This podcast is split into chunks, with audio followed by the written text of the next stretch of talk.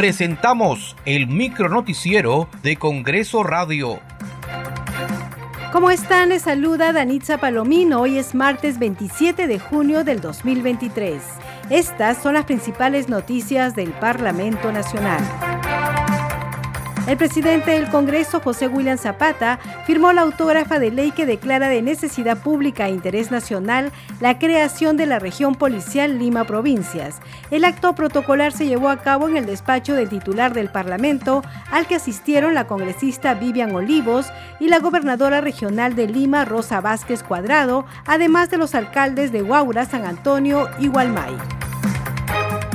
Eh, Lima Metropolitana tiene una gran carga de trabajo. Eh, la delincuencia en Lima es, es mayor y grave. Entonces desde Lima Metropolitana no se convierte eh, más difícil la tarea en poder controlar provincias. Entonces ciertamente una región que tenga como responsabilidad la lucha contra la delincuencia en provincias es, es útil.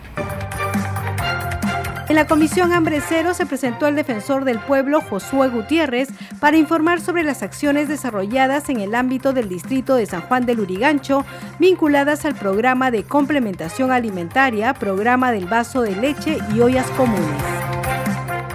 Resulta entonces oportuno expresar para todos y todas esa población vulnerable, esperanzada de que la alimentación llegue en sí a sus hogares, sea una realidad. Sobre todo porque esta es una visión que tiene el Estado para responder adecuada y oportunamente en una población sumamente vulnerable.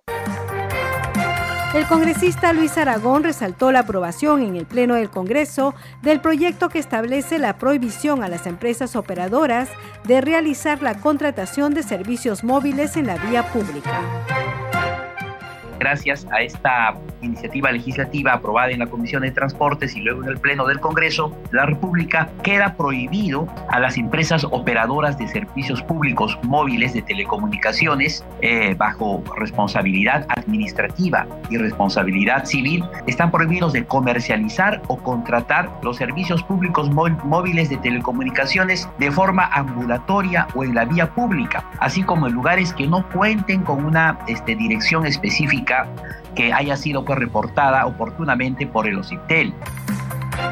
Muchas gracias por acompañarnos en esta edición. Nos reencontramos mañana.